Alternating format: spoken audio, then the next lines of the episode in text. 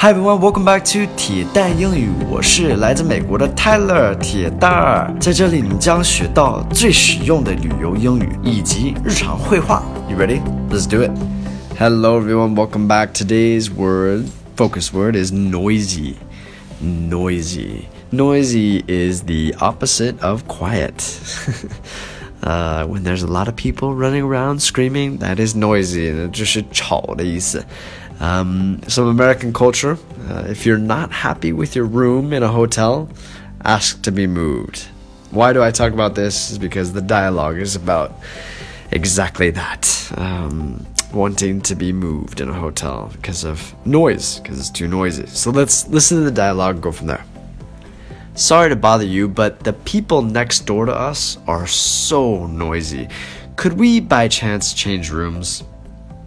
Very sorry to hear about your negative experience. We'll get you moved immediately.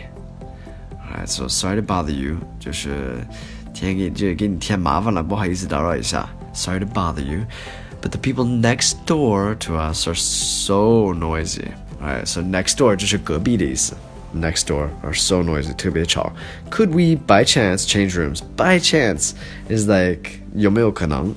It's a really nice way a very polite way to say can we alright so could we by chance 呃，其实你可以直接说 could we change rooms，但是你加这个 by chance 那就是增加一些礼貌性，like it's just nice, being nice. Very sorry to hear about your negative experience. So，哎呀，呃，不好意思，这听到这个很对不起啊，听到这个消极的经验体验。 So negative 就是有负面的东西。uh, experience 体验，alright? We'll get you moved immediately. 我们马上，尽快，immediately get you moved.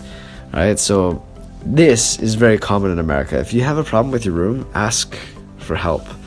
They will, hotels are usually really, really nice and catering to people when they need uh, a change or anything. Service industry is usually really, really good. In China too. It's always it's always like this. So don't be afraid to ask to be moved if you think that next door is too noisy in America. Hope you guys learned something today. Thank you for listening. Thank you for support as always. Have a fantastic day. I'll speak to you guys soon. Take care.